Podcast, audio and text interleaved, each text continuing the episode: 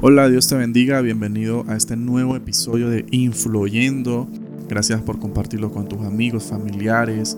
Gracias por oírnos mientras vas en el carro, en el transporte público, mientras te ejercitas, mientras vas en la bicicleta. Te recordamos que a través de este medio queremos influenciarte la palabra de Dios. Mientras nos oye, queremos que la palabra de Dios, las historias, las anécdotas, todos los temas que estamos preparando para ti hagan eco en tu corazón puedan influenciar tu diario vivir a fin de que te conviertas en una mejor persona, mejor ciudadano, mejor padre, madre, hijo, estudiante, empleado, jefe. Todo eso queremos influenciarte a través de cada uno de estos episodios. Gracias por estar nuevamente con nosotros. Recuerda compartir este material con todo aquel que pueda escucharlo. Bendiciones.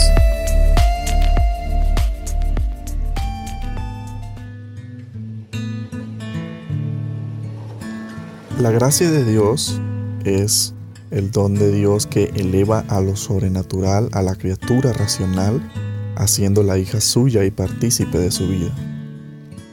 La, la, gracia de Dios no se refiere única y exclusivamente al perdón de Dios, sino también a la salvación del hombre, enseñando a rechazar los deseos carnales y a los actos pecaminosos.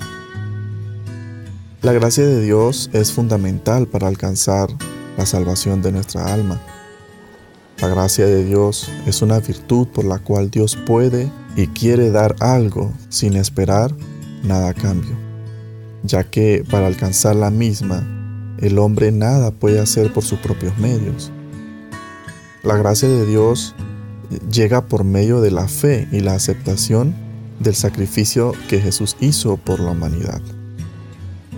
La gracia, la gracia es un regalo de Dios, impartido a sus hijos gratuita e inmerecidamente para hacer lo que nunca podrían ser en sus propias fuerzas. Hoy en día vemos a muchas personas paralizadas y neutralizadas por culpa de sus debilidades. Esto ha provocado que gran parte de nuestra generación no cree que Dios le haya escogido para cumplir un propósito sin precedentes Evidentemente presenciamos un grave conflicto intrapersonal en cada, en cada persona, valga la redundancia. Es la lucha interna con sus debilidades. Todo gira alrededor de ellas, llegando a ser el punto de atención en sus vidas. Por eso, por eso creen que, que Dios no está con ellos. Se encuentran indignos, están sumergidos en una profunda inseguridad y eso les lleva a una depresión.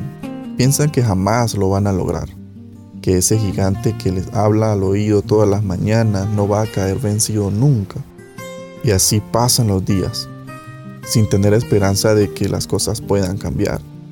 Esto se refiere a que piensan que esas tentaciones de vicio jamás se irán, que ese mal carácter nunca podrán cambiarlo ni controlarlo, que la irresponsabilidad y desconfianza no se acabará.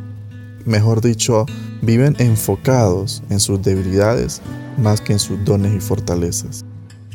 La Biblia habla de una persona llamada Pablo, que sufría por sus debilidades así como, como tú y yo sufrimos con las nuestras, así como tú y yo sufrimos con las nuestras actualmente.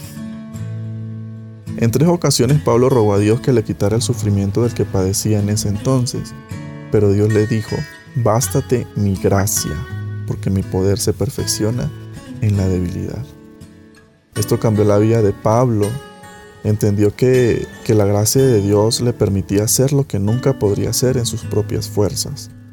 Podemos comprobar en las escrituras que a pesar de sus debilidades, Dios llamó a Pablo, quien caminó en su propósito, utilizando sus fortalezas y dones para extender y establecer el reino de Dios en diferentes pueblos y naciones.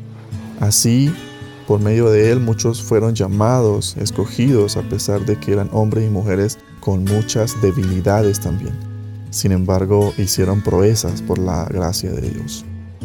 La clave es que debes minimizar tus debilidades y maximizar tus dones y también tus fortalezas. Dios no te llamó por ser el mejor y el más fuerte. Recuerda que en tus debilidades se perfecciona el poder de Dios. Mientras más grande sea tu debilidad, más concentración de poder se perfecciona en, en tu vida. No luches en tus propias fuerzas. Con humildad en tu corazón, ve a tu Padre Renuncia a tus debilidades y tómate de su gracia. Su gracia le da vida a tus fortalezas y adorna tus dones. Muy posible que tengas una lucha actual en tu vida, eh, en tus estudios, en tu trabajo, en tu hogar, en tu familia. Muy posible que has tenido momentos en los que reconoces que eso no es agradable ante Dios, ante ti o ante los otros. Pero en los ejemplos bíblicos encontramos a personajes que superaron esas etapas en sus vidas y después fueron usados por Dios y obtuvieron una gran victoria. Ana, por ejemplo, había sufrido durante mucho tiempo algo semejante a lo que hoy llamamos bullying, debido a que era estéril y por ello no había tenido hijos, pero en medio de esa debilidad reconoció la soberanía de Dios y pidió un hijo con la condición de que ese mismo lo ofrecería en servicio al Señor. Dios oyó su clamor, su llanto, su dolor, y en medio de esa debilidad comenzó a gestarse un ser vivo dentro de ella, y más adelante llegó a ser uno de los más grandes profetas de Israel, Samuel. Pablo también menciona en 2 Corintios 12:10, me gozo en mis debilidades, porque cuando soy débil, entonces soy fuerte. Dios te ha dotado con fortalezas y dones, los cuales tienes que identificar y enfocarte en ello, ¿no? En Dios solo podemos lograr. Solo tenemos que hacer un propósito a partir de hoy, esperando que el Señor nos permita ganar en la lucha contra nuestras debilidades. Él nos ha llamado a pesar de ellas, por lo que debemos reconocer que no podemos cambiar por nosotros mismos, sino que nos tomamos de su gracia. A partir de hoy, enfócate en los dones y fortalezas que Dios ha depositado en ti por su gracia al hacerlo entenderás que todo lo que sucede tiene un propósito en Dios y que al usar tus fuerzas, tus fortalezas, muy seguramente será de bendición para ti y para la gente que te rodea. Bendiciones.